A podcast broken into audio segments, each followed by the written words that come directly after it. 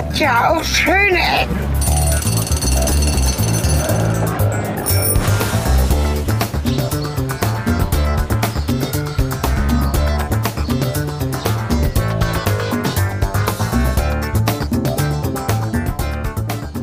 Herzlich willkommen und zurück zu Schöne Ecken. Und ich bin ganz stolz, einen Gruß aus einem fernen Lande zu senden. Hallo Sven, in das naheliegende Land. Ja, äh, hallo nach Japan. Äh, hier ist das heimische Sofa. Nach Japan? Genau, äh, eine ferne, äh, ja gut, müssen wir jetzt ein Geheimnis darum machen? Nein, wir haben ja hier Titel und alles Mögliche und so. Nein, die Leute. Nee, also es gab ja mal die Idee, die aber nicht funktioniert hat, dass wir an diesem Punkt erstmal eine weitere Folge des YouTube-Menschen, der diese Rundgänge macht, uns anschauen und dann an den gleichen Ort springen. Das ist aber weder logistisch noch irgendwie anders möglich. Ja, ich bin tatsächlich dieses Mal echt in Japan. Also nur ich, nicht wir beide, aber letztes Mal haben uns ja auch schon Menschen geglaubt, von einem Jahr ungefähr, bei unserer Folge aus Tokio, Tsuki und Fischmarkt und so weiter, dass wir da gewesen wären, was wir nicht waren. Da wusste ich aber schon, ich würde nach Japan kommen und zwar exakt jetzt. Ja, und es ist halt auch nicht Tokio, sondern Osaka was der Endpunkt unserer Reise darstellt, jetzt nach fast zweieinhalb bis drei Wochen.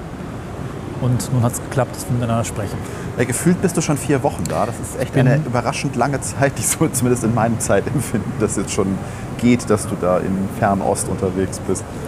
Ja, du wirst lachen, wenn man so viele Dinge macht und irgendwie fünf Großstädte und auch zweimal irgendwie aufs Land und zweimal Auto mieten und Zeug macht, mir kommt der Anfang dieser Reise bereits vor, als wäre das eine andere Reise gewesen, damals irgendwann vor, weiß ich nicht, Monaten. Der Anfang der Reise, das war Tokio. Danach ging es durch die japanischen Alpen über einige andere Orte äh, hin zu Kyoto, Hiroshima und eben jetzt nach Osaka, um es kurz zu fassen. Und auch mir kommt das unglaublich lang vor. Nicht nur, weil es wahrscheinlich eine längere Reise ist, die ich hier gemacht habe, mit, glaube ich, fast 20 Tagen. Auch weil einfach so viel Zeug da drin passiert ist, was ich auch irgendwie unmöglich jetzt zusammenfassen kann. Da wird es noch weitere Studiofolgen geben, wo wir ganz in Ruhe mal ein paar Punkte durchgehen. Ich habe auch Audioaufnahmen gemacht, die ich dann einspielen kann, aber heute erstmal quasi ähm, ja, ganz spontan und mit dem Erleben hier vor Ort, das, was gerade so in meinem Kopf ist. Später ins Entsprechen mehr. Und du musst mich ausfragen, weil Struktur ist unmöglich. Ich kriege weder diese Stadt noch erst recht nicht dieses Land in eine Stunde gepresst. Aber ich habe ein paar spannende Punkte auf der Route, die wir gleich anlaufen können. Ja, auf die sollten wir uns wahrscheinlich in dieser Folge auch konzentrieren, weil wie du ja gerade sagtest, es wird auf jeden Fall noch ein, zwei Studiofolgen geben, wo wir das Ganze dann Revue passieren lassen. Und dafür habe ich mir auch schon etwas ausgedacht, wie wir da ein bisschen äh, Cornelis Erinnerungen triggern. Ja. Dazu dann aber in den entsprechenden Folgen mehr. Äh, ich bin jetzt so äh, ein bisschen ja. Äh, ich schwimme, was ich dir für Fragen stellen soll. Vor allem so grundsätzliche, die sich eigentlich dann in diesen beiden nachfolgenden äh, Folgen äh, viel äh, sinnvoller äh, klären lassen. Ähm, was, fragen wir doch mal so, was hat dich denn oder was hat jetzt eigentlich diese Route, die du dir durch, den, durch das Land ausgesucht hast, äh, hatte das irgendeinen Grund oder warum war Osaka einer der letzten Stationen? War, war einfach mal so gefragt. Ja, ähm, der ursprüngliche Gedanke war tatsächlich seit vielen, vielen Jahren, seit 25 Jahren, ich möchte irgendwann mal nach Tokio, weil damals in der 11. Klasse oder in der 10. Klasse unser Erdkundelehrer keinen Bock hatte auf Unterricht und stattdessen sehr interessante Dokumentationen über japanische Architektur gezeigt hat, die, glaube ich, alle zum Einschlafen gebracht hat, außer mich. Ich habe da schon Interesse gehabt in Architektur und das wurde im Zweifel nur noch verstärkt durch diese Dokumentation. Das war in den 90ern, als Japan gerade einen großen Boom erlebte, der mittlerweile so ein bisschen durch und abgeschwächt ist. Nichtsdestotrotz ähm, da war alles neu und fancy und abgefahren. Man kann sich das so vorstellen, wie jetzt ungefähr der Blick nach China oder vielleicht auch Südkorea oder andere ähm, aufstrebende asiatische Nationen geht, wo einfach ohne Ende Zeug gebaut wird, wo man nur die Kinder darunter klappt und sich fragt, wie, was macht ihr da und warum so schnell? Damals war das eben so, dass Japan im Fokus stand und ich wollte unbedingt hin. 25 Jahre später hat es dann endlich mal geklappt. Und wenn man schon mal einen fernen, weit fliegenden Flug, also eine Fernreise, so bucht mit auch entsprechenden ja, nicht so schönen Seiteneffekten, das kann man vielleicht mal woanders thematisieren, dann möchte man auch etwas länger bleiben und wir haben uns dann gesagt, äh, dann vielleicht noch möglichst viel reinpacken. Und es gibt eine sehr schöne Geschichte oder ein sehr schönes Angebot namens Japan Rail Pass, das kennen viele. Das ist eine Art von Bahncard 100 für Touristen, mit der man für zwei, drei und vier Wochen alle Züge, auch Shinkansen-Züge benutzen darf. Ähm, dadurch ergibt sich dann so ein gewisser ja, ein gewisses Einzugsgebiet, das man sinnvoll abfahren kann, wenn noch ein bisschen Zeit bleiben soll, sich die Städte anzugucken. Und äh, damit landet man quasi auf der Haupthin Hauptinsel von Japan. Es besteht ja aus vielen, vielen Inseln das Land, aber auf der Hauptinsel, auf der großen, liegt eben Tokio. Da liegt Osaka, Hiroshima, Kyoto. Das waren so die Großstädte, die ich gerne mit sehen wollte und äh, die sich gut anfahren lassen. Zwischendurch hatten wir uns zweimal ein Auto gemietet, um in die japanischen Alpen und noch eine Seiteninsel zu fahren, weil ich auch gesagt habe, ich möchte A links fahren in Japan und ich möchte B auch nicht nur Städte sehen, sondern auch ein bisschen Natur und ja, das ländliche Leben. Und da hat sich das so ergeben, dass Osaka als letzter Ort auf der Reise äh, gelandet ist, weil es dann so wiederum, wenn man einmal im Kreis fährt, der nächstgelegene Ort ist zu Ja. Tokio. Der dann morgen, da geht es zurück, in vier Stunden erreicht werden kann. Mit dem Zug. Ja. Ja, die, soweit ich das auf der Karte sehe, sind die drei größten Städte ja Tokio, Nagoya und Osaka. Ne? Ja, Nagoya ist, glaube ich, noch dazwischen. Das las Ja. ich aber nicht so spannend. Da gibt es zwar noch so die Toyota-Werke, aber das haben wir jetzt nicht mit reingenommen. Nach dem Plan, Lesen von vielen, vielen Blogs und äh, Bestenlisten hat sich das ein bisschen darauf kapriziert. Aber wenn man sich mal Japan so ähm, visualisiert, das ist ja so eine, eine liegende Banane, so ein bisschen.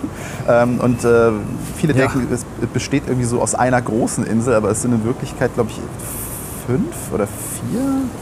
Ich weiß es gar nicht so richtig gerade.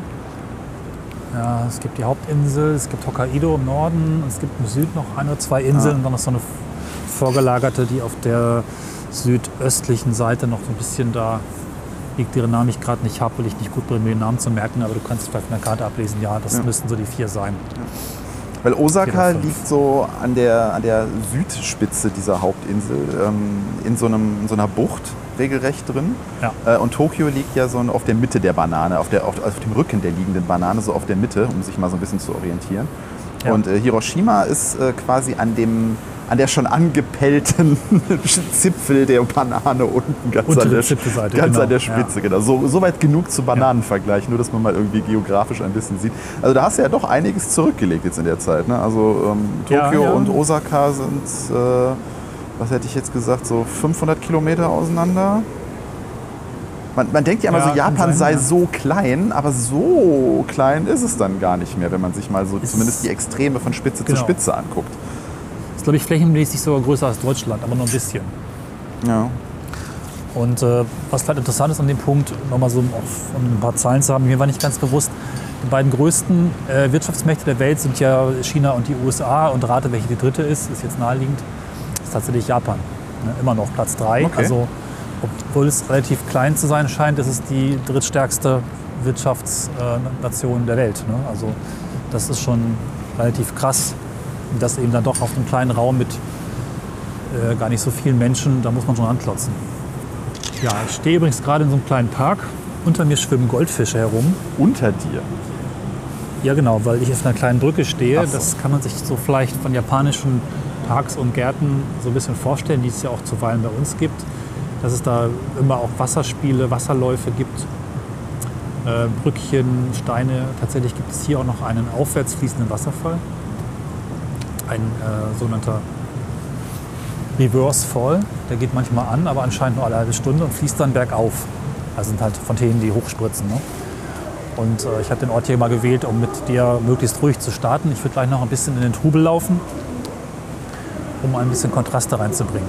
Siehst du, da hast du jetzt, äh, allein durch das, dass du in Japan bist, bei mir schon ausgelöst, so unter mir sind Goldfische, hatte ich schon wieder so ein futuristisches Bild, wo du auf so einer riesengroßen Glasfläche stehst und unter dir so direkt unter der Glasfläche die Goldfische langfliegen. Ähm, aber als du So, umgekehrter äh, Wasserfall sagtest, war ich wieder glücklich. Ja, also futuristischen Quatsch haben wir hier viel gesehen. Das Interessante ist, um mal vielleicht eine, ähm, eine Wirkung, die ich gehabt habe auf der Reise vorwegzunehmen. Alles, was man über Japan denkt, das ist irgendwie krass und das ist absurd und das ist Quatsch. Das stimmt einerseits. Andererseits ist überhaupt nichts absurd, wenn man in der Kultur ist. Es fühlt sich alles richtig und normal an. Und es gibt auch Gründe und da würde ich vielleicht in der nächsten Folge ein bisschen tiefer einsteigen, wenn wir noch ein bisschen thematischer sind. Also es gibt wirklich verrückte und krasse Dinge, die einfach sich hier vollkommen normal, vollkommen normal anfühlen. So eben auch einen aufwärts fließenden Wasserfall oder das Gebäude, was neben mir steht. Vielleicht hast du es mal gesehen in der Peilung, das Omeda Sky Building. Äh, ist das das, das direkt neben dir ist? Also zumindest von der. Ach ja, okay, jetzt sehe ich es. Entschuldigung, ich musste ein wenig nach oben scrollen. Das Schöne, also nicht das hässliche, das Westin Hotel, das kannst du knicken. Es sind so zwei Türme, die sich gegeneinander stützen. Angeblich, weil das äh, besser wäre für die Erdbebensicherheit, die auch immer eine Rolle spielt, ähm, die sich auf sehr interessante Art und Weise miteinander verbinden. Denn oben drauf Halt, halt, findet warte. sich eine. Es ist ein riesengroßer. Cupholder. Ja. ja. ja. Wenn man es genauer anguckt, könnte man auch sagen, es ist eine Raketenabschussstation. Das hat der Architekt auch so ein bisschen bezweckt. Das Loch in der Mitte wirkt so, als wäre da eine Rakete rausgeflogen und nicht wiedergekommen. Und die ganzen Rolltreppen, die übrigens frei in dem Loch in der Mitte hängen. Ähm, und auch der Skywalk zwischen beiden Gebäudeteilen wirkt so wie diese Versorgungskonstruktion ähm, von Raketenabschussranken, die die Rakete, solange sie noch steht, mit allem möglichen Zeug versorgen. Ähm, so ist das Bevor Gebäude, zu der, äh, es gibt auch Aufzüge, die bis komplett oben fahren. Ja. Ähm, jetzt, bist, jetzt bist du ganz schnell zu diesem Gebäude abgebogen, Ja. deswegen äh, machen wir mal kurz das Gebäude zu Ende. Danach habe ich noch kurz eine Frage zu, äh, zu, dem, zu der Ja. Meta-Landschaft von, von, äh, oder zwischen den, Ja. den, den Städten von, äh, von ähm, Osaka. Ähm, ich suche nur gerade, wie heißt das Gebäude? Das musst du noch mal ganz kurz sagen. Das Umeda Sky Building. Achso, ah, okay, das ganze Viertel heißt so. Du bist also im Umeda Viertel. Das ist ein Handels- und Geschäftsviertel. Okay. Und das Wahrzeichen, Genau, das ist der andere Name für das Ja. Viertel, was du. Ja. das Wahrzeichen ist dieser Umeda Tower. Okay. Ja, das ist ein. Das Kitaku, was du vorhin vorgelesen hast, ist der Alternativname. Ich bin mir nicht ganz sicher, es wird wohl beides verwendet. Oder vielleicht ist Umeda nochmal ein Subteil von Kitaku. Ja, das ist Ume, etwas verwirrend. also eigentlich ja. ist die Übersetzung Ume-Feld und das Ume steht für aufgeschüttetes Feld. Also da kommt der Name dieses Stadtteils her. Eine Nicht-Information, Äh. aber ich muss das Scrollen äh, gerade irgendwie ein wenig übertönen. Ja. Ihr kennt das ja. Die Schattenredaktion zu Hause sucht dann immer Fakten und Infos zu dem jeweiligen äh, Stadtteil raus, aber es ist überraschend äh, unspektakulär hier gerade. Also insbesondere dieses Gebäude ist relativ wenig beschrieben. Nicht mal eine Höhe oder so. Das ist ganz schön peinlich. Schade. Weil Das sind so 150 das sind so die 170 typischen Meter. Gebäude, Ja. die man so noch nie in irgendwelchen Filmen, Serien, was auch immer gesehen hat und sich dann denkt, wow, sowas gibt's, Ja. krass. Genau, das ist auch so ein Effekt, den ich hier öfter hatte in Japan. Als ich nämlich vorher recherchiert habe, dachte ich, hm, das ist ja alles ein bisschen langweilig. Die haben damals in den 80ern halt viel cooles Zeug gebaut.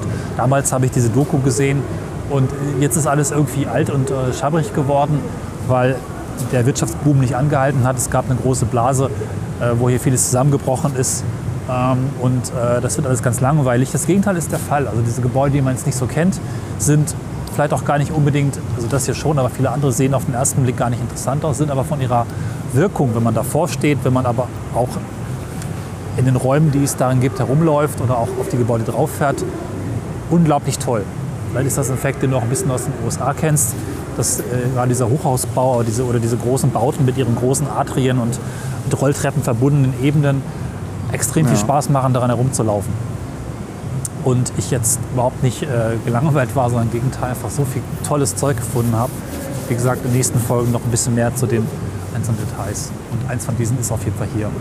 Ja, Das der, das, äh, das, äh, der, der Tower war Teil des sogenannten, Cit, sogenannten City of Air Projects, also ein Bauprojekt, äh, in dem insgesamt vier derartiger Hochhäuser gebaut werden sollten. Und das Ganze ist 1988 schon passiert. Der ist gar nicht mal so neu, dieser Tower, obwohl er relativ modern aussieht, Ja. zumindest von dem, was ich jetzt hier sehe. Aber wenn man sich da mal so nähere Bilder Zeitlos anguckt, dann auch, ja. fällt einem auf, dass Ja. von der, äh, von der, zumindest von der Konstruktion des oberen Teils ein ganz klein bisschen noch so 80er-Charme durchgeht. Wobei auch viele, also ich gucke jetzt gerade in so einem gläsernen Aufzug hier nach oben, da ist so ein bisschen Art Deco drin, aber ich meine, so gut, sobald irgendwelche äh, geraden Flächen in runden Flächen übergehen, muss ich immer an Art Deco denken. Ja, auf jeden Fall von diesen vier ursprünglich geplanten Hochhäusern Ja. sind dann nur zwei gebaut worden, weil denen wohl das Geld ausgegangen ist. Ja, Economic Bubble. Genau, das war halt kurz, kurz Ja. vor der Blase. Wobei ich so verstanden habe, dass vier Türme gebaut Genau, werden zwei sollten wurden und gebaut. zwei gebaut sind. Also dass es quasi nur doppelt so viel geben sollte. Äh, Aber ich Ja. jetzt gerade hier nicht rausfinden, welches das zweite Bild ist. Also die zwei Türme sind die zwei Türme, die hier miteinander verbunden sind, so habe ich es verstanden. Nicht zwei Gebäude. Aber vielleicht meinen Sie Ach so, zweiten auch. Moment. Ja, ja, ja, ja, du klar. hast recht. Okay, also es geht um vier interconnected, also verbundene Türme. Und ähm, da statt den vier sind es dann nur zwei Türme geworden. Okay, jetzt verstehe ich es. Ich habe verstanden, dass es insgesamt viermal solche Ja. Doppeltürme, aber war der Wunschvater des Gedanken. Das kann man sogar ganz gut erkennen. Da, wo ich gerade stehe, ist tatsächlich links von mir noch so ein Hotel entstanden, wahrscheinlich ein bisschen später, das Westin irgendwas. Das ist auch ein Turm, nicht ganz so hoch, nicht ganz so schön und irgendwie nicht ganz passend. Und rechts von mir ist so eine Art von Turmstumpf, wo einfach noch ein kleines Gebäude dran gedockt wurde, was so ein bisschen dieses Designsprache aufgreift. Und vielleicht hätte auch mal ein Turm werden können. Und im Zentrum dieser vier Gebäudeteile ist halt dieser Park. Ne? Das heißt, so kann man sich das vielleicht vorstellen, wenn es ursprünglich, wie es ursprünglich gedacht war, dann wären vielleicht sogar diese vier Türme in einer deutlich größeren Fläche in der Mitte verbunden worden. Sonst sind es eben zwei Türme, aber in sich ist das ein sehr schönes Ding geworden. Das ist auch das Wahrzeichen der Stadt. Man kann es auch ganz gut von verschiedenen Punkten aus sehen. Und das macht schon auch wirklich was her. Ja, oben ist irgendwie The Floating Garden Observatory. Warst du da? Nicht ganz. Äh, ich wollte eigentlich mit dir heute hoch, weil ich gelesen habe, dass es ab 18 Uhr einen freien Eintritt gibt. Äh, das klappt aber nur, wenn man eine spezielle Karte vorher kauft und dann auch wo ist. Ich habe das geschenkt. Wir waren nicht oben, weil wir tatsächlich auf ganz vielen anderen Gebäuden waren. Wir waren in Tokio auf dem Skytree auf 450 Metern, was glaube ich die höchste Aussichtsplattform ist, die man so haben kann fast. Kann sein, dass mittlerweile am Ground Zero noch eine höhere Plattform gebaut wurde, aber das ist schon ziemlich krass. Und hatten dann so viele Gebäude bestiegen, dass wir dieses hier ausgelassen haben. Man kommt tatsächlich aber eine Ebene drunter. Also die Rolltreppen und die zwischen beiden Türmen hin und her führen, sind einfach frei betretbar. Und auch der gläserne Aufzug, der hochführt, ist frei betretbar. Und bis auf die eigentliche Plattform oben drauf ist alles schon auch gut zu erreichen. Und das ist so ein lustiges Ding, dass in Japan sehr viele Gebäude einfach offen sind.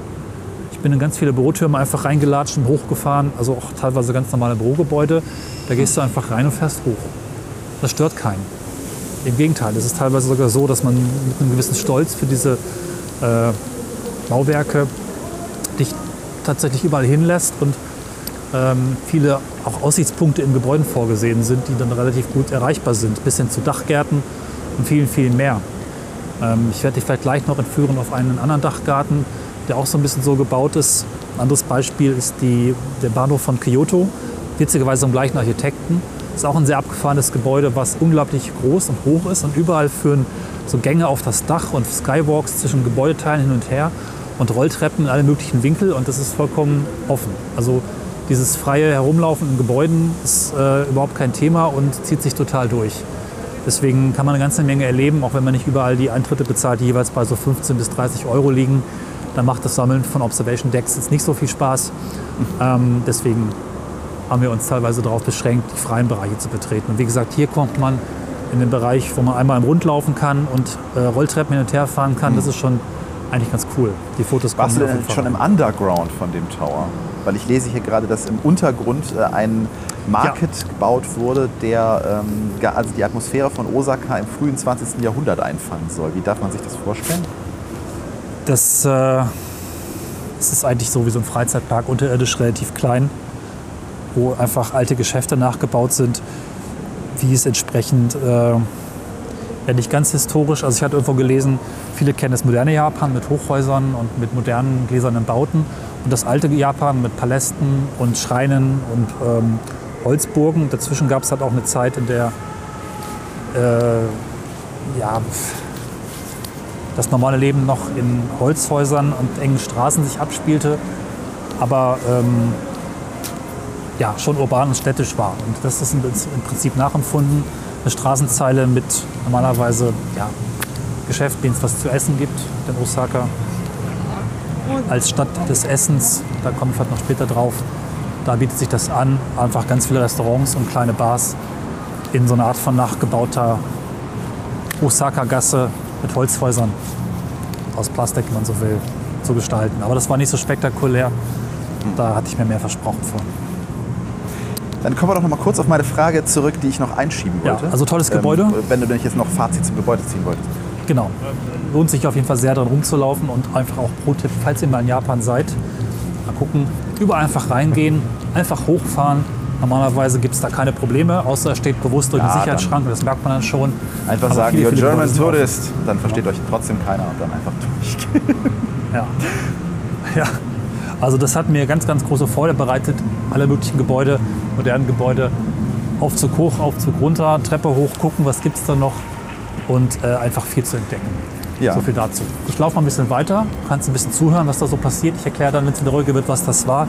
Ja, ich habe eigentlich nur noch äh, zu der Meta-Geschichte der Reise noch die Frage, ähm, weil mir wurde mal herangetragen, ähm, man muss dazu wissen, ich, ich würde tatsächlich selber sehr, sehr gerne mal nach Japan, aber irgendwie hat sich das noch nicht ergeben und ähm, das ist dann eine Frage, die ich mir zum Schluss aufhebe, aber, ähm, die sich daraus ergibt, meine ich. Aber ähm, ich habe gehört, dass man so das, das Country Life von Japan, also so das Gelände dazwischen und so, das ist alles sehr deutsch. So vom anmutenden Faktor her und von, von der Landschaft her und sowas. Stimmt das? Kannst du, das, äh, kannst du damit was anfangen mit dieser Aussage? Eigentlich nicht. Ich komme gleich darauf zurück, dass der Deutsch passt gerade total gut, weil ich bin gerade auf einem Weihnachtsmarkt, an dem tatsächlich in deutschen Worten die Lettern prangen. Herzlich willkommen auf unserem Weihnachtsmarkt. Gott, wie klischeehaft. Neben mir ist die deutsche Gourmetstube. Hier arbeiten auch deutsche Verkäuferinnen. Wir haben mit einer kurz gesprochen, die äh, hier einfach Work and Travel machen und einfach als deutsches Kulturgut in den Ständen halt Bier ausschenken, Brezel verkaufen und äh, Nachbauten bekannter deutscher Sehenswürdigkeiten und Fachwerkhäuser. Ich laufe mal durch, weil es ist laut, verhältnismäßig. Bei Japans Verhältnis ist es laut, für unsere ist es sehr gesittet. Um dir auf deine Frage zu antworten. Man könnte generell sagen, es gibt zwischen Japan und Deutschland eine Menge Parallelen, aber auch riesige Unterschiede. Dass nun gerade das Umland besonders deutsch wäre, kann ich eigentlich nicht so unbedingt sagen. Also zumindest, gut, es ist halt so, wir sind mit dem Auto durch die japanischen Alpen gefahren. Da würde man erstmal denken, okay, Alpen, das klingt erstmal deutsch, aber letztlich hat sich jemand den Begriff, Begriff geklaut und Alpen heißt hier alles, was große Berge sind. Ähm, die Orte,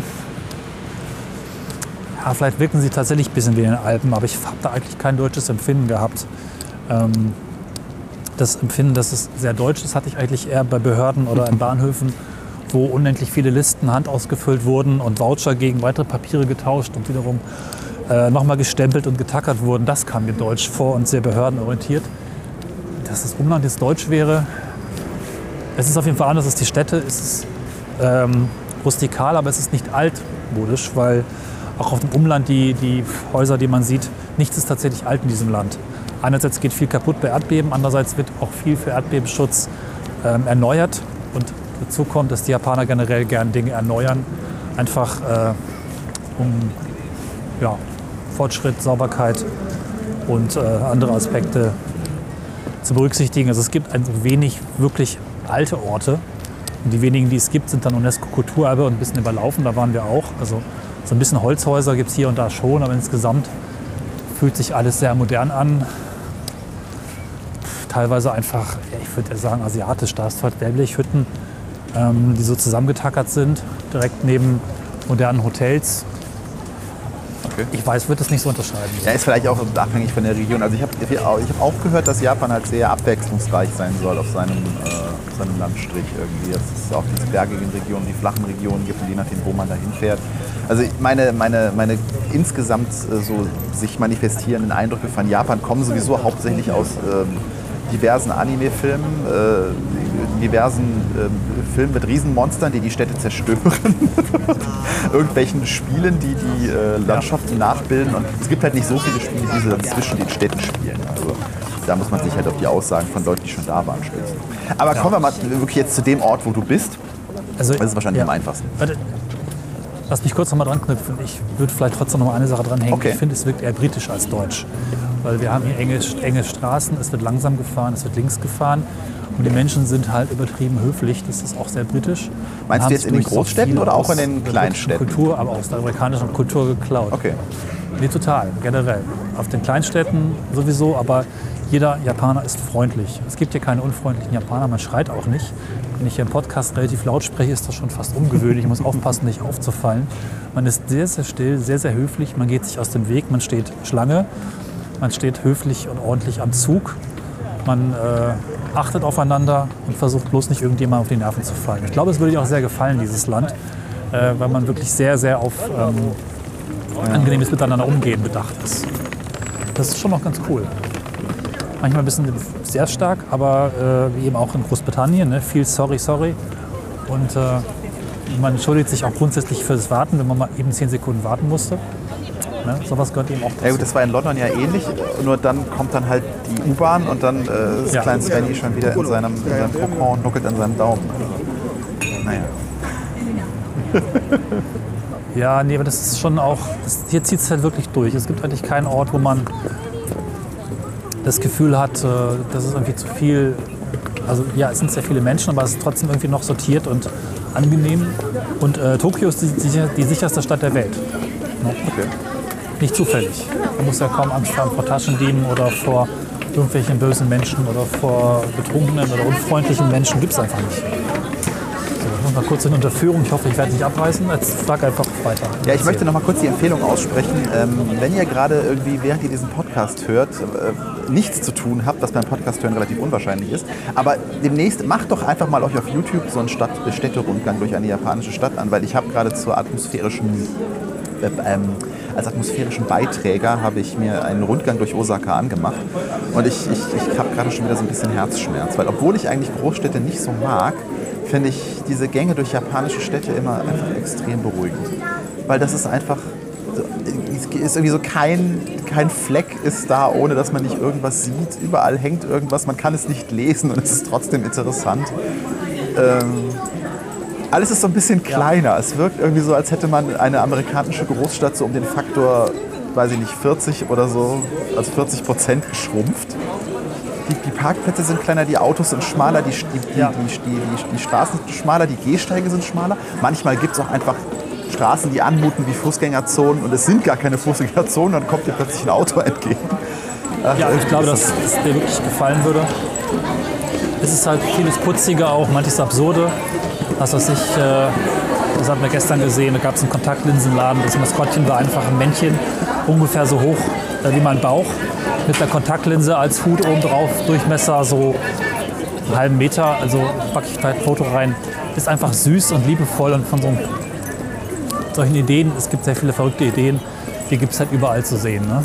Und trotzdem, obwohl alles sehr klein ist, es ist in Großstädten, ich laufe jetzt gerade auf vier Wolkenkratzer zu, plötzlich alles sehr groß und amerikanisch. Ja, da gibt es dann doch wieder eine andere Skalierung. Und ich denke, man wird einfach sagen können, dass es einfach ein Land der Kontraste ist an unglaublich vielen Punkten. Ne? Nicht nur, was jetzt irgendwie Größe der Gebäude angeht, aber auch zwischen Land und Stadt und zwischen Antik und Modern, zwischen krassem Wachstum und äh, Ruhe, die auch durchaus religiös äh, teilweise in, bedingt ist, ne? Ja. die sich in vielen Tempeln und Schreinen finden. Das, also das ist, das ist schon sehr super, äh, sehr spannend. Ich sehe dich gerade übrigens über eine gigantische Brachfläche laufen. Stimmt das? Ja, ja. Ähm, ich weiß nicht, im Augenblick ist hier eine Baustelle. Ich hatte gelesen, das ist eine der letzten großen Flächen, die noch entwickelt werden kann. Hier war früher ein Bahnhof. Drumherum haben sie schon Hochhäuser gebaut. Ich denke, hier kommen auch welche hin. Hier ist so eine von beiden Seiten metallbeplankte ähm, Wegführung durch die Brachfläche Ja, gebaut. Temporär, ja. Ich laufe jetzt auf die Osaka Station zu, weil die mich einfach sehr beeindruckt hat. Und ich möchte ganz gleich mit dir noch ein bisschen Wo du gerade Bahnhof erschließen. sagst. Als Beispiel für dieses. Also wenn man rausscrollt, das ist wirklich eine, Ja. es ist ein Kopfbahnhof wahrscheinlich gewesen. Und das ist eine riesengroße Brachfläche mitten in Osaka. Ja. Und es ist tatsächlich so, wenn man rauszoomt, sieht man die schon wirklich auf, der, auf einem ziemlich hohen Zoom-Level der Stadt. Und äh, es ist halt so ein Trichter, also der von oben, der sich nach oben verjüngt. Und das ist ja das ist ein, tatsächlich ein alter, eine alte Bahnhofsfläche. Krass. Und der neue Bahnhof, beziehungsweise zwei neue Bahnhöfe, Ja. scheinen dann so rechts daneben geflanscht worden zu sein. Ein Durchgangsbahnhof und ein weiterer Kopfbahnhof. ja. Also neu ist, glaube ich, gar nicht so richtig richtig. Ähm, wenn ich das richtig verstanden habe und gesehen habe, auf älteren Okay. Bildern gab es hier mal fünf Kopfbahnhöfe, die irgendwie in, in 30 Jahre Bauarbeiten seit den 70er, 80ern umgewandelt wurden in Durchgangsbahnhöfe, in äh, dann auch verbundene Bahnhöfe. Und erst 2012 ist das neue Bahnhofsgebäude fertig geworden, was die ganzen Gleise so sortiert, dass man es versteht. Zuvor war es so ein Gewirr von Gängen und unterschiedlichen Bahnhofsfragmenten, die einfach nicht richtig äh, interconnected waren, wie man das so schön sagt. Also wo man sehr genau wissen musste, mit welchem Gang man wohin kommt. Das ist jetzt deutlich besser, aber abgeschlossen ist der Umbau eben noch nicht. Zumindest bahnhofsmäßig allerdings sind, glaube ich, jetzt alle Gleise am Platze und die Freiflächen werden eben jetzt bebaut. Ja, wenn man so einfach mal die Kamera dreht in dem Bereich, wo du dich gerade, also die Kamera bei, bei Apple Maps, wo jetzt jemand denkt, was zur Hölle redet der Mann, Ja. ähm, dann es ist es ist schon der, einer der, der dichtesten Bereiche in Osaka, wo du bist, ne? so von der Skyline her. Ja, Abgesehen von dieser skurrilen Brachfläche natürlich. Ich an? Osaka ist auch der Stadt des, des Essens. Also die Großstädte, die so ähnlich sie in manchen Punkten sein mögen, sind eben auch sehr verschieden. Und wenn man Spaß im Essen hat, äh, es gibt halt unglaublich viel japanisches Essen, was nicht Sushi ist, was man eigentlich auch nicht kennt und was sich hier entdecken lässt. Eins ist äh, Okonomiyaki, heißt es, glaube ich. Das sind so, man sagt auch japanische Pizza oder so da ist irgendwie Teig drin und Ei und Nudeln und Fleisch. Das wird gebraten und geröstet und gewendet und gemacht und getan. Und am Ende auf deinem Tisch serviert auf einem kleinen Tischgrill. Also in den Tischen ist hier überall eingelassen so eine Heizfläche mit Gas befeuert. Die wird dann kurz vorher angestellt, auch nochmal auf Temperatur geprüft mit dem Lasermesser, ob das wirklich stimmt. Und dann wird das fertige, also dieser Haufen von Essen dorthin gelegt. Du kannst dir dann einfach Teile davon abschneiden und währenddessen brutzelt das direkt vor dir weiter. Und das ist nur eine Art von äh, leckeren Essenssachen, die sich hier finden lassen, die man so nicht kennt aus Deutschland. Davon gibt es auch noch einiges mehr und ich glaube, wir haben auch gar nicht alles gefunden. Die wichtigsten hoffentlich schon, aber da könnte man noch tagelang weiter äh, mampfen und speisen. Das ist wirklich beeindruckend und ich würde mir ganz viel von dem in Deutschland wünschen, aber leider ist es zu 99 Prozent einfach nur Sushi. Und das, äh, ja, das kann man essen, das kann man mögen, aber es ist einfach lange, lange nicht alles, was die japanische und erst recht die Osaka-Küche hergibt. Ja, das klingt sehr, sehr köstlich. Ja, es gibt so ein paar, also gerade so in Berlin und sowas, gibt es so ein paar japanische Restaurants, da gibt es auch Dinge abseits von Sushi, kann ich nur empfehlen. Ja. Also hast du denn schon eine typische japanische Nudelsuppe ähm, konsumiert? Äh, Ramen meinst du? Ja, ja, genau. Davon hatten wir anfangs relativ viel in Tokio, genau, bis wir dann auf dieses, auf andere Dinge gestoßen waren und die dann ein bisschen hinter uns gelassen haben, ja. Macht Spaß. Weil man möchte ja gar nicht ahnen oder äh, man, man kann sich gar nicht vorstellen, was, was Japaner aus äh, den Ramen so alles Ja. machen, was es da für Geschmacksrichtungen gibt und wie intensiv auch eine Suppe schmecken Ja. kann. Also ich habe mal äh, eine, eine traditionelle Suppe, äh, also wirklich nach, wo mir der Besitzer des Restaurants mehrfach versicherte, na, bei seinem Leben, bei Harakiri irgendwie, dass, äh, dass das wirklich eine, eine traditionelle Rahmensuppe sei und es war einfach Ja. fantastisch. Also kann ich nur Ähm, empfehlen. was wollte ich sagen? Jetzt ist es weg. Naja. Ähm, ach genau. Was, ich, was halt auch Japan, in Japan sehr toll ist, man hat davon gehört, dass der Service immer gut ist und hier jeder Japaner das 120-fache gibt oder 120 Prozent gibt, um bestmöglichen Service zu bieten. Das gilt aber auch für Restaurants und im Prinzip gilt das auch dafür, du wirst nicht beschissen. Und äh, wir haben hier sehr oft und sehr gut gegessen für wenig Geld.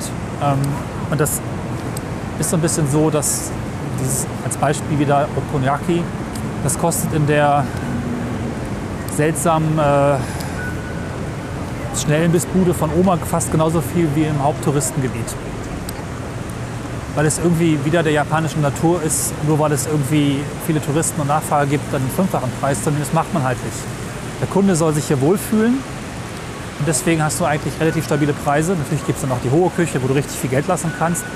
Aber du kannst hier für, für 6, 7, 8 Euro richtig äh, glücklich werden jeden Tag. Und das haben wir auch oft gemacht. Also sehr faire Preise und sehr leckeres Essen dafür. Auch vielleicht ganz witzig, in Hiroshima haben wir uns, äh, also es gibt sehr verschiedene Typen von Bars und von Restaurants, aber eine Sache, die sich durchzieht, ist äh, das Stapeln von Bars und Clubs und Restaurants in Hochhäuser. Es gibt sehr viele Hochhäuser, 6, 7, 8, 10 oder mehr Stockwerke. Da hängen draußen irgendwie 15, 20, 30 Schilder dran von verschiedensten Kneipen und Bars und Restaurants. Und äh, da musst du halt Aufzug fahren und dich irgendwie durch die Gänge des Gebäudes finden, um dort das passende Restaurant zu finden. Meistens gibt es dann auch vom gleichen Typ gleich 30 gleiche Restaurants, die auch alle gleich gut und gleich lecker sind, weil hohe Konkurrenz, da kann auch keiner ausscheren. Ähm, und da haben wir uns entsprechend in Hiroshima, wo die Okonomiyakis nochmal etwas anders sind, von der Zubereitung her in so ein solches Gebäude irgendwie reingetraut und dann ähm, in doch sehr, wie soll ich sagen, Hygiene war jetzt nicht das allerbeste. Okay. Ja, da wurde auch schon mal äh, mit der gleichen Hand das Essen zubereitet und da das Geld genommen, das ist egal. Ähm, aber super lecker. Ja, ja, oh.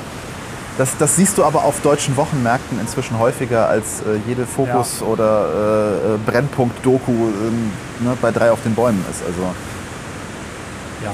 Ist auch vielleicht, weiß ich nicht, schlimm, nicht das, schlimm. aber es ist, ja, es ist interessant, weil ich habe immer äh, Japan als so eines der hygienebedachtesten Länder der Welt wahrgenommen. Das ist es auch. Es ist überall unglaublich sauber. Trotzdem gibt es da wieder diese Gegensätze oder vielleicht ist auch alles gar nicht so schlimm, wie wir denken, dass du dann eben auch an das, gibt halt auch entsprechend an Parkplätzen und überall so zusammengezimmerte Buden, letztlich traditionell, wo Essen eben nicht unbedingt, zumindest optisch und scheinbar nach höchsten Standards zubereitet wird, sondern einfach zusammengeworfen wird und schmeckt halt. Ja. Aber ich fand dieses Ja, Konzept bin- witzig, dass du so ein Haus reingehst und drei Stockwerke nur Restaurants eines Typs hast, die dann aber auch wiederum nur so Sitzecken sind, wo dann letztlich auch direkt vor deinem Auge gekocht wird. Das Ganze ist dann vielleicht so groß wie mein Wohnzimmer oder weniger, 30, 20 Quadratmeter. Und äh, bis zu zehn Leute können dann quasi drumherum sitzen an so einer Art von Bar. Ähm, und wenn es da keinen Platz gibt, gehst du ein Restaurant weiter, was genauso aufgebaut ist. Ja, aber du machst mich gerade ein wenig, äh, beruhigst du mich, weil ähm, ich, ich hatte in letzter Zeit das Gefühl, dass ich so einer der letzten Menschen auf diesem Planeten bin, dem, der noch Wert darauf legt, dass äh, an einem Wurststand, wo Rohwurst verkauft wird, ähm, es man doch erwarten könnte, dass nicht, mit, dass nicht mit bloßen Händen die Wurst genommen wird und dann mit bloßen Händen das Geld entgegengenommen wird. Äh, ich hatte das Gefühl, dass ich da ein bisschen Sonderling war, als ich das letztens äh, bei unserem lokalen Marktstand monierte. Naja, Ja, nee, doch, naja. Aber es gibt also, Grenzen, finde ich. So bei rohem Fleisch ist so eine Grenze erreicht. also wir haben auch später herausgefunden, der Trick ist eventuell, je höher du im Gebäude kommst, desto besser wird's. Okay. Also es scheint da die Grundregel zu geben, oben sind die guten Restaurants, die richtig guten und äh, auch bei den drei Etagen gleichartige Restaurants fanden wir dann doch den zweiten Stock etwas besser als den ersten. Ja. Und es zeigte sich auch, dass also Hiroshima ist voller Schülergruppen, die sich offensichtlich da die entsprechenden Erinnerungsdenkmäler anschauen und so weiter. Und die Schüler waren nicht in der ersten Etage, sondern ab der zweiten. Ja. Ja, also gibt es vielleicht schon noch einen Grund. So richtig konnten wir es nicht rausfinden, aber ab der zweiten Etage wirkte das Ganze auch hygienischer. Und so weiter. Das ist aber tatsächlich ein Motiv, das scheint sehr tief in der äh, japanischen Kultur verwurzelt zu sein, weil das findest du ähm, schon eben, was ich sagte mit dieser City of Sky. Ne? Es war ja schon eine Idee, warum Ja. man irgendwie hoch hinaus wollte. Und äh, dieses Motiv des Oben ist es besser, findest du auch in unglaublich vielen ähm, popkulturellen Geschichten aus Japan. Ne? Also sei es irgendwelche Animes, sei es Spiele. Ich Ja. erinnere da nur an das sehr berühmte ähm, Final Fantasy VII, was wahrscheinlich auch nicht Spielern ein Begriff sein sollte, wo eine ganze Stadt nach diesem Prinzip aufgebaut ist.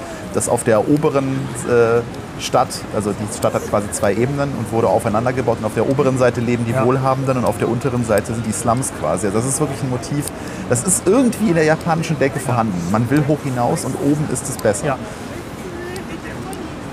Teilweise gibt es halt unten auch, ähm, wir haben es einige Male erlebt, so Katakomben, unterirdische Gänge. Und das ist auch das, was äh, nachempfunden wurde in dem Sky Building, wo dann auch unterirdisch ganz viele Restaurants auf engen Raume zusammengeräumt sind. Das ist relativ alt und schmutzig oder zumindest alles ein bisschen fetttriefend.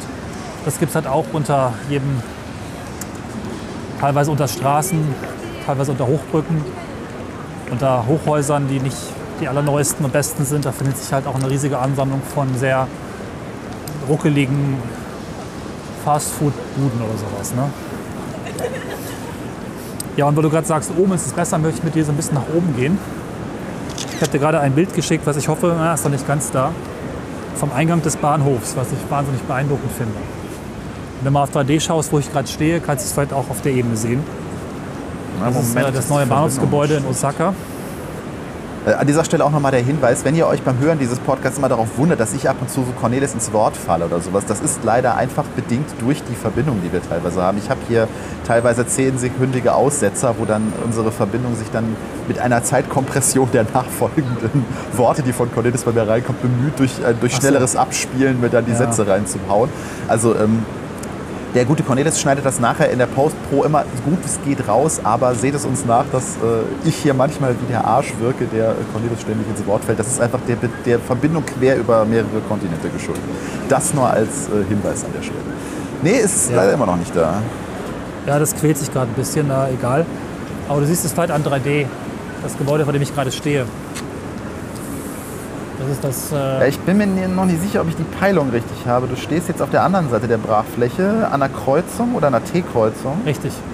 Okay, dann sehe sehe ich zwei Gebäude. Eins ist Ja. so grünlich und eins ist, hat so weiße Simse. Aha. Also eins müsste direkt in den Gleisen sich zu finden, äh, müsste direkt in den Gleisen zu finden sein. Das neue Bahnhofsgebäude besteht aus einem eigentlich ein ganz großer Kasten. Ähm, und hinten dran ist noch so ein geschwungenes Dach. Äh, das ist jetzt 2012 fertiggestellt worden.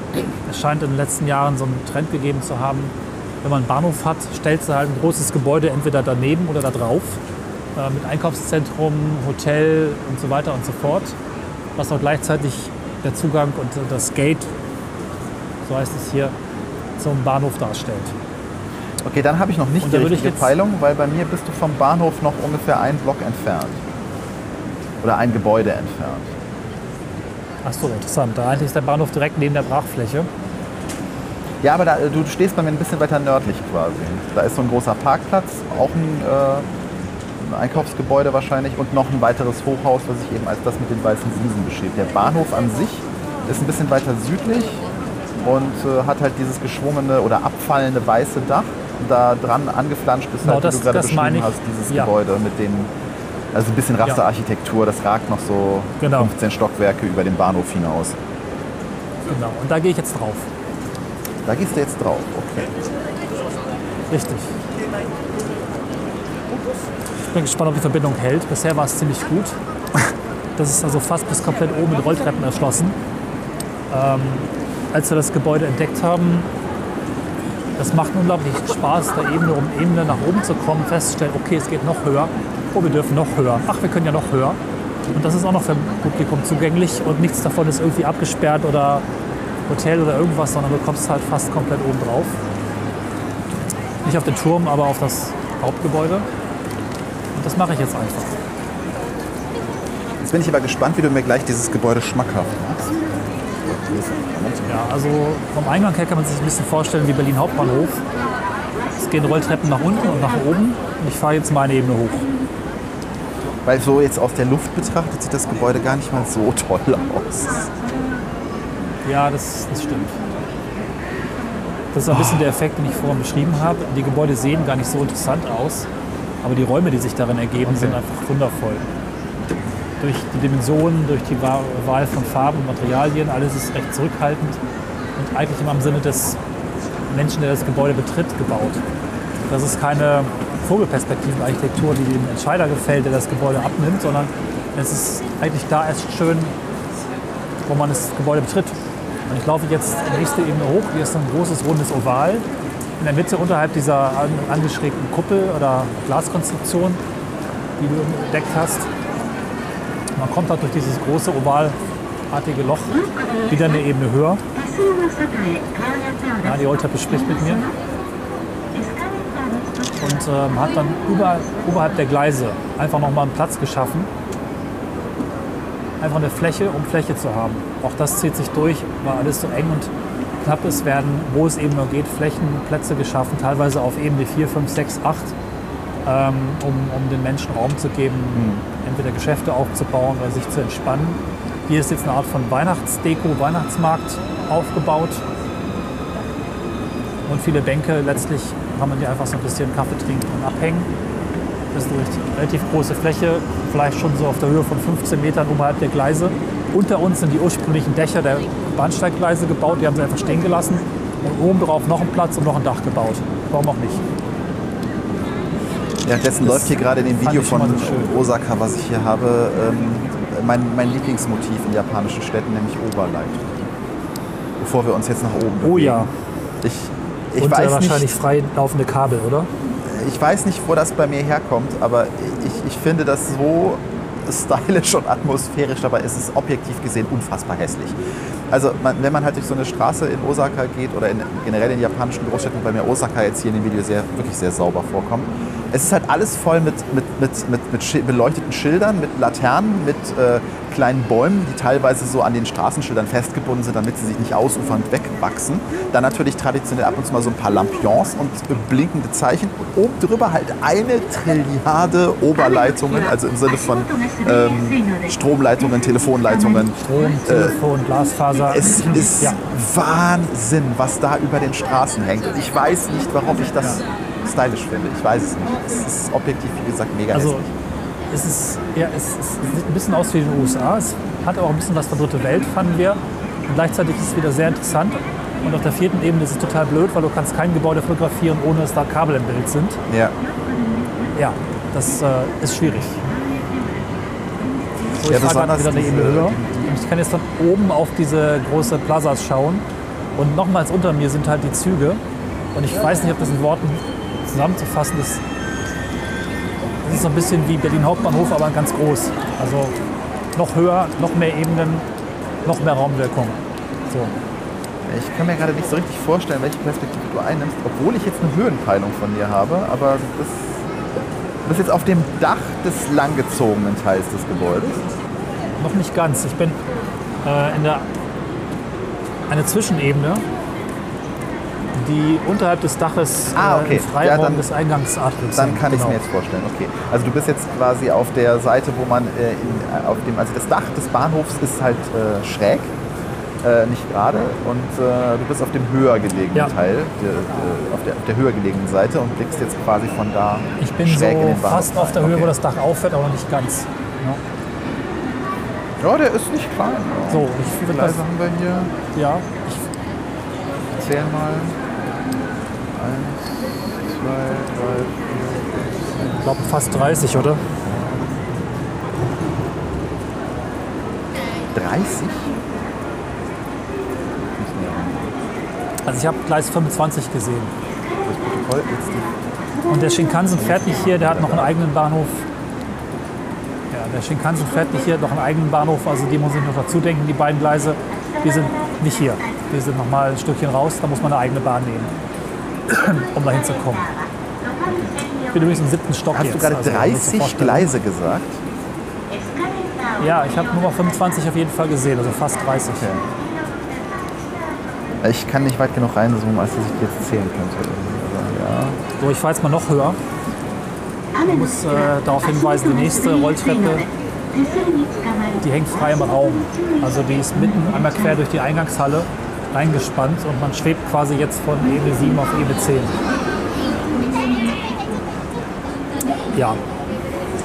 Das Bild äh, schicke ich dir später, das wollte er gerade nicht ausliefern leider. Aber es ist trotzdem interessant, weil wie gesagt, von oben sieht dieses Gebäude sehr, sehr hässlich aus. Ja. Aber das stützt meine These, dass einfach die Gebäude nicht unbedingt so gebaut sind, dass sie von oben schön aussehen, sondern dass sie, wenn man in, in, den- in ihnen herumläuft, dass sie dann eben eine Raumwirkung haben für den Betrachter. Bin jetzt, wo es stiller ist, auf dem ersten Dachgarten. Äh, hier ist so ein bisschen ja, so ein japanischer Zen-Garten mit Sand, mit kleinen Büschen, mit auch nachts beleuchteten Bäumen und Blick auf die Stadt gebaut. Aber es geht noch höher. Ich laufe so ein bisschen um die Ecke und fahre jetzt von Ebene 10 auf Ebene 11, glaube ich. Und bin dann quasi auch von einer weiteren Dachebene neben dem großen Hochhaus. Ja, was auf jeden Fall auffällt, wenn man sich den Bereich anguckt, bei irgendeiner Karten-App, an der du gerade bist, dass ähm, wir auf jeden Fall langsam daran arbeiten müssen, dass Kartenapplikationen mehrere Ebenen Richtig. darstellen können. Weil hier sind so viele Milliarden Icons, die hier gerade aufploppen, Ja. während ich da reinzoome, dass ich glaube, keine Chance hätte, jetzt spezifisch, sagen wir mal, ähm, Kuchen New München. Oh, Ja. super. Ich klicke irgendwo hin und finde direkt eine bayerische Bierstube. ja, sehr gut. Ähm, was ich aber auch viel gesehen habe Ku Einkaufszentren. Kuche, Kuche Nu München. Finde bitte die Kuche Nu München. Das könnte schwierig werden. Habe ich Zeit bis morgen früh. Eine Bierstube 3,2 Ja. Sterne. Ähm, interessant, aber ich habe in vielen Gebäuden auch tatsächlich bei Apple Maps schon Floorplans gesehen. Also ich kann auch die Ebene auswählen und mich durch die Höhen durchklicken. Ist vielleicht hier nicht gemacht, aber an anderen Stellen schon. Und äh, was ich überhaupt faszinierend fand, du hast eben schon gesagt, dass eben die Höhenortung auch mitkommt. Ich war auf dem Sky Building, ich glaube, ich habe dir auch ein paar Fotos geschickt. Und tatsächlich war der Punkt dann irgendwie auch nicht auf dem Boden, sondern in 450 Meter Höhe. Was ziemlich abgefahren ist. Oh. Ne? Ja, hier oben ist es. Ja, stimmt, bei, diesen, bei der Bahnhofsnavigation, da gibt es mittlerweile so ein paar Lösungen. Ja. Ähm, Hier aber glaube ich nicht. Also es ist sehr schön, dass diese, gerade auch die Bahnhöfe, aber auch andere große Gebäude eben oben drauf so, hier jetzt vor mir eine Sitzfläche mit Bänken, mit Kunstrasen zum Entspannen gebaut sind. Das ist viel leiser und in dem ganzen Trubel schafft es die Japaner immer wieder Ausgleichsflä Ausgleichsflächen zu schaffen, in denen sich der Reisende oder der Einkaufende erholen kann zwischen den ja, anstrengenden Phasen seines Lebens. Einfach kurz aufs Dach flüchten, auf Stadt runter gucken, gibt es alles äh, kostenlos, wunderschön von den Farben, vom Licht und wir schauen jetzt direkt auf das Umeda Sky Building bei Nacht. Aber es geht noch höher, jetzt allerdings mit Treppen. Ich laufe ein bisschen weiter äh, auf die nächste Dachebene und du kannst mir noch Fragen stellen. Ah, jetzt liegt der Ball wieder bei mir. Ähm, Es plätschert übrigens überall, ne? also alles im Wasser spielen und wunderschön, super gepflegt, kein Schmutz, kein nichts. Ne? Und das wird auch ein bisschen windiger. ja, ich, ich höre aufgrund der Windgeräusche gerade nicht so viel.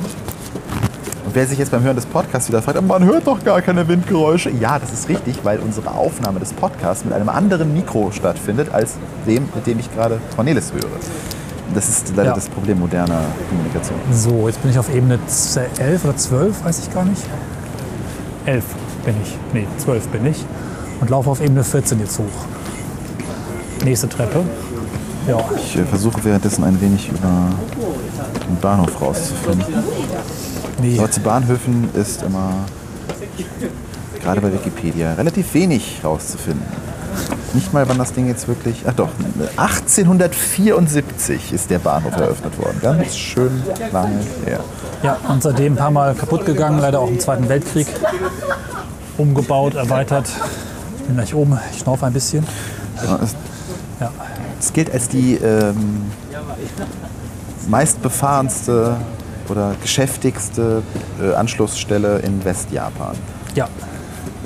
Ich glaube, Tokio. 2,3 Millionen Passagiere werden täglich abgefertigt. Das ist fast die gesamte Bevölkerung der Stadt. Kurz als Erklärung, äh, Osaka hat ungefähr 2,4 Millionen Einwohner. Ist also wirklich keine kleine Stadt. Ich glaube, 20 mit, mit Metropol, Metropolregion. Mit, ah, mit Einzugsgebiet, so rum. Ja, Ja. Wenn man die Großmetropolregion dazu rechnet. Ja. Ja. So, ich bin jetzt im 14. Stock. Obendrauf, richtig obendrauf, gibt es noch einen Garten. Und zwar einen richtigen Garten. Hier wächst halt auch Kohl und verschiedene andere Pflanzen. Einfach zum Entspannen hat man hier so ein kleines Gärtchen angelegt. Weil klein ist übertrieben, das ist schon echt nicht wenig. Die machen noch ein Foto von der Stadt von oben bei Kurze Nacht. Korrektur, also neuere Zählungen sind 2,6 Millionen und 19 Millionen Einwohner in der Metropolregion. Genau, das hatte ich nämlich auch im Kopf. Das ist irgendwie. Ja. Ganz schön viel ist, ne? Und weißt du zufällig, äh, was das mit der Zuordnung von ähm, Bäumen und Blüten bei den japanischen Städten zu tun hat? Oh, nee. Also was es damit auf sich Das ist mir hat? gar nicht begegnet. Weil wenn man die Städte sucht, dann findet man immer als Hinweis, und äh, so gerade bei Kyoto, Osaka und sowas die Ecke, ähm, zum Beispiel jetzt äh, bei Osaka ist es so, zugeordnete, der zugeordnete Baum ist der Kirschbaum und äh, die zugeordnete Blume ist das Stiefmütterchen. Okay.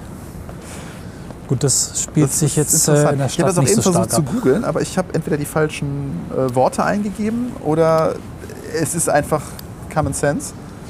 Aber ich finde dazu keinen, keinen direkten Bezug, warum japanischen Städten immer eine, eine, ein, ein, eine Blume und ein Baum zugeordnet ist. Hm. Bei Kirschblüten habe ich jetzt eher so mit, mit, mit, mit Kyoto assoziiert. aber Das ist wahrscheinlich Ja, die gibt es aber auch überall, ne? gute Popkultur. Na gut. Ja. Ich finde es mal ganz schön, jetzt hier oben auch vielleicht langsam zu enden. Also mit dem Garten, in dem alles mögliche Gemüse wächst und Das es raus. still geworden ist. Warte, ich versuche woanders hinzukommen. Deutschland ruft Cornelis. Ja, ich höre dich sehr gut. Ist vielleicht ganz schön, an diesem Ort so langsam zum Ende zu kommen. In der verhältnismäßigen Ruhe der Stadt, mit Klimaanlagen, Autoverkehr in der Ferne. Um so als ersten Eindruck die Kontraste zwischen laut und leise, zwischen groß und auch vielleicht klein ein bisschen mit reinzuspielen und so die wichtigsten Eindrücke schon mal zu benennen. Ähm, Und die Tour, wenn man so will, geht ja weiter. Also ich hatte noch viel mehr im Gepäck. Wir haben jetzt gar nicht gesprochen über die verschiedenen Städte, in denen wir gewesen sind und spezifischen Erlebnissen, die es ja gibt. Da lässt, lässt sich Ja, das müssen wir auf berichten. jeden Fall mal Genau. äh, gesondert machen, weil sonst ist das jetzt so durchmischt und äh, finde, das Land hat es einfach so sehr verdient, dass man da mal ein bisschen geordnet drüber redet. Ähm, das sollten wir auf jeden Fall nochmal in einer weiteren Folge machen, Ja. wo wir dann uns der Reise an sich und der, der Metageschichte dahinter irgendwie äh, widmen. In dieser Folge war es auf jeden Fall sinnvoll gewesen, dass ihr mal äh, auch einen, einen, einen, einen akustischen Eindruck der Stadt bekommt und dann gucken wir einfach mal, was Cornelis noch so mitbringt für eine weitere Meta-Folge. Ja. Ursprünglich wollte ich ja auf das Skybuilding mit dir drauf. Wie gesagt, es hat nicht geklappt, aber der Bahnhof zeigt das, glaube ich, auch ganz gut. Ja. Äh, einfach diese. Das ist ja nicht mal das eine Foto angekommen, was du mir eben geschickt hast. Und jetzt erzählst du mir hier, du willst mit mir irgendwo. äh, Ich habe hier nur so ein YouTube-Video und deine Pfeile bei Apple Maps. Ich sagte, ich wollte doch nur, es hat gar nicht geklappt. Ich möchte auch mal gerne hin. Merkt man. Sorry. Ich verreise nie wieder so weit weg in diesem Jahr. So. Ja, du bist, du bist eh die Reiseinstitution von uns beiden. Ich, ich bin ja eher die Couch-Institution. Aber Japan ist tatsächlich ein Land, das bei mir so Willsehen auslöst. Und da können auch noch so viele Also YouTube-Videos auch nichts dran ändern. Ganz im Gegenteil, die, die schüren das eher. Also, ja. Also ich glaube, es wird dir auch gefallen, weil ich sehr oft den Eindruck hatte, ich laufe in dem Spiel herum. Also auch so Passagen von Straßen, die sahen entweder aus wie Metropolis oder in verschiedenen anderen Spielen auch durchaus. Was haben wir zusammen gespielt? Hier, egal, das Spiel mit den weißen Wänden. Ähm, so ähnlich sieht das entsprechend hier auch aus. Mehretagige Highways, die gestapelt sind, Highways, die durch Gebäude führen. Also das ist schon eine Absurdität, äh, die gleichzeitig hier alltäglich und fast schon notwendig ist, aus Platzgründen zu stapeln und zu quetschen, wie ich sie eben nur aus Spielen kenne und woran ich mich sehr stark erinnert fühlte, obwohl ich selbst gar nicht viel spiele. Ich glaube, für dich als Spieler könnte das gut funktionieren und äh, vielleicht klappt es ja irgendwann mal, eine Reise hinzumachen. Es ist am Ende auch tatsächlich nicht so teuer, wie vielleicht oft gedacht wird. Das nochmal zum Schluss. Flüge ist mal so eine Sache, klar. Aber wir sind jetzt für ca. 600 Euro mit Direktflug hierher gekommen mit Japan Airlines, die sehr angenehm fliegen und einen tollen Service machen. Und vor Ort kommt man tatsächlich sehr günstig von A nach B, weil gut, Züge kosten ein bisschen Geld, das kann man aber durchaus noch verschmerzen. Und sowas wie Verpflegung, Essen ist tatsächlich richtig günstig, teilweise also günstiger als äh, in den durchschnittlichen europäischen Ländern. Ja, also das ist schon alles machbar. Natürlich lohnt es sich dann länger zu bleiben, das macht es halt zu einer großen Reise. Ja. Ja, das wäre auch die äh, Abschlussfrage gewesen, die ich hier eingangs erwähnt habe. Also äh, mach doch mal eine Hausnummer für dieses, ähm, für diese, für diese Äquivalent zum Bahnticket 100. Was, was, was zahlt man da so? Ja, also im Prinzip vielleicht ein bisschen teurer als die Bankcard 100. Für zwei Wochen haben wir gezahlt 388 Euro. Okay, aber das ist ja. Das umfasst eben aber auch den Shinkansen. Ja. ja. Und das werde ich nochmal in einer eigenen Folge beleuchten oder im eigenen Segment, wie unglaublich schnell man von A nach B springt, weil der Shinkansen hier tatsächlich überall so schnell fährt wie in Deutschland nur zwischen Köln und Frankfurt. Also 300 irgendwas, 50 bis 400, der nächste oder 500 fahren. Das ist wirklich, der Zug wird ja auch äh, Bullet Train genannt, also äh, ja, Kugelzug. Jetzt krieg ich Du bist von A nach B geschossen. Du steigst, du steigst ein und äh, denkst, äh, okay, Moment, gerade 300 Kilometer hin und her gefahren, das dauert sieben Stunden mit dem Auto, aber mit dem Zug war es eine Stunde. Das ist schon wirklich toll. Also das kostet eben 388 Euro. Übernachtungen liegen so zwischen 8 80 und 100 Euro, was zu zweit glaube ich auch Jo. geht, wenn man früh bucht. Und Essen kann man tatsächlich für 10 bis 15 Euro schon gutes Zeug bekommen. Und der Rest ist dann so, ja, also auch Eintritt in Museen ist, ist nicht so dramatisch. Also ich habe es tatsächlich viel teurer erwartet und der Ruf von Japan ist ja auch, dass es ein sehr Ja. teures Land ist. Und ich finde, das stimmt nicht. Also es ist einfach, klar, manches bricht nach oben aus und manche Preise sind eben auch anders. Ein Bier zu kaufen in einer Bar ist halt sehr teuer, weil Steuer und ist eben so. Aber äh, muss man ja auch nicht unbedingt oder kann man dann entsprechend auch dosieren. Aber Und somit kommt man dann jetzt- eigentlich ganz gut durch. also das finde ich jetzt wirklich für, eine, für ein Bahnticket, mit dem man zwei Wochen lang. Also da ist auch dann der Nahverkehr in den Städten drin oder ko- kommt das on top? Äh, jein, also die Züge der Japan Railways, Railways sind mit drin, das ist sowas wie S-Bahn. Die Metro ist nicht mit drin, die Metro ist aber auch unglaublich günstig, weil eine Fahrt kostet 1,80. Okay.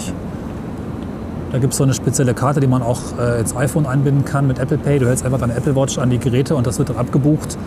Und äh, ja, so 2 Euro pro Fahrt und dann fährst du pro Tag drei, vier, fünf Mal U-Bahn. Das ist eigentlich auch egal. Ne? Okay. Gibt auch Tageskarten, aber teilweise ist das gar nicht lohnenswert. Also das ist schon alles ganz nett. Und es funktioniert alles. Auch da werden wir nochmal drauf kommen.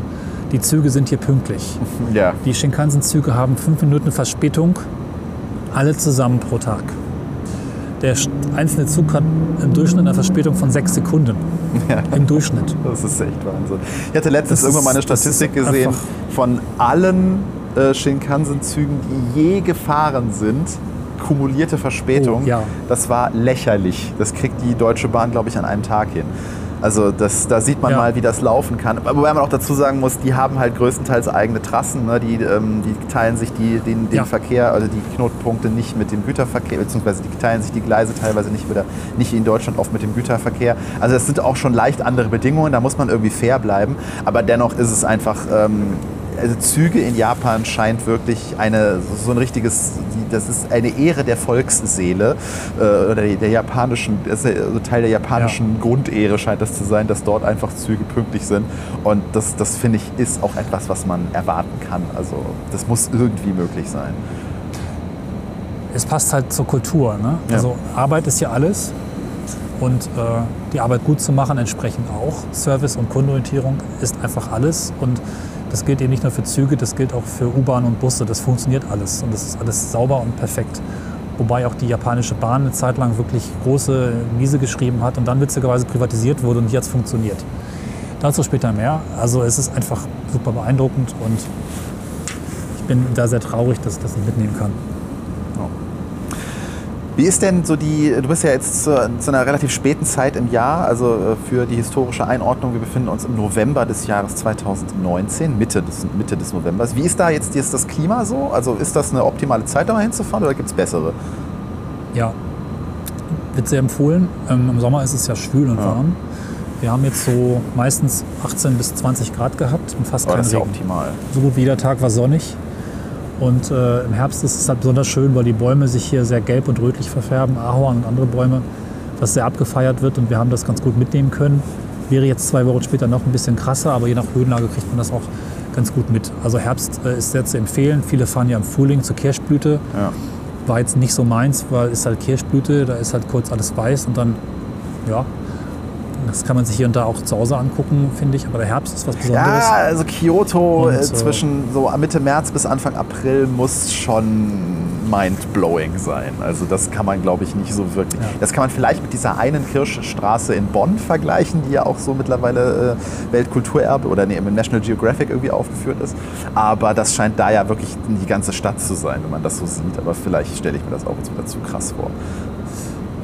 Es fahren halt auch alle dann und äh, im Herbst ist es halt dann einfacher und auch günstiger. Und ich würde sagen, japanische Alpen äh, im Herbst, ganze Täler bunt gesprenkelt, ich weiß nicht, das hat für mich noch eins mehr. Aber da kann man sich jetzt streiten. Ich äh, votiere für den Herbst, muss ich ja auch, ich bin ja gerade hier. Ich kann mich da gar nicht streiten, weil ich war nicht da. Ich bleibe weiterhin neidisch und äh, danke dir auf jeden Fall für diesen kleinen Einblick in die. Es wird wahrscheinlich auf lange Zeit der nächste und unmittelbarste Japan-Kontakt sein, den ich, äh, dem ich frönen kann. Insofern, äh, ja. Ich könnte jetzt sagen, es geht noch ein bisschen weiter, wenn wir noch weitere Folgen machen, gebe ich noch ein bisschen was davon ab, wenn ich kann und darf. Demnächst mehr. Ja. In diesem Sinne ähm, freuen wir uns über iTunes-Bewertungen und äh, natürlich über Spenden, wenn ihr mögt. Dazu geht ihr auf schöne-ecken.de, wo ihr auch die Bilder dieser Folge ansehen könnt, falls ihr nicht über einen Podcatcher verfügt, der ähm, diese Bilder direkt in Echtzeit anzeigen kann.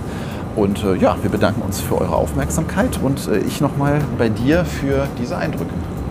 Das war ein schönes Fazit. Ha. Gern geschehen. Es war eine unserer weitesten Folgen, wobei Las Vegas nicht minder weit war und mich ebenfalls nicht minder neugierig und neidisch gemacht hat. Insofern äh, gleichen wir uns da aus. Ich sage auch bis bald. Bis Macht's zum nächsten gut. Mal. Tschüss. Tschüss.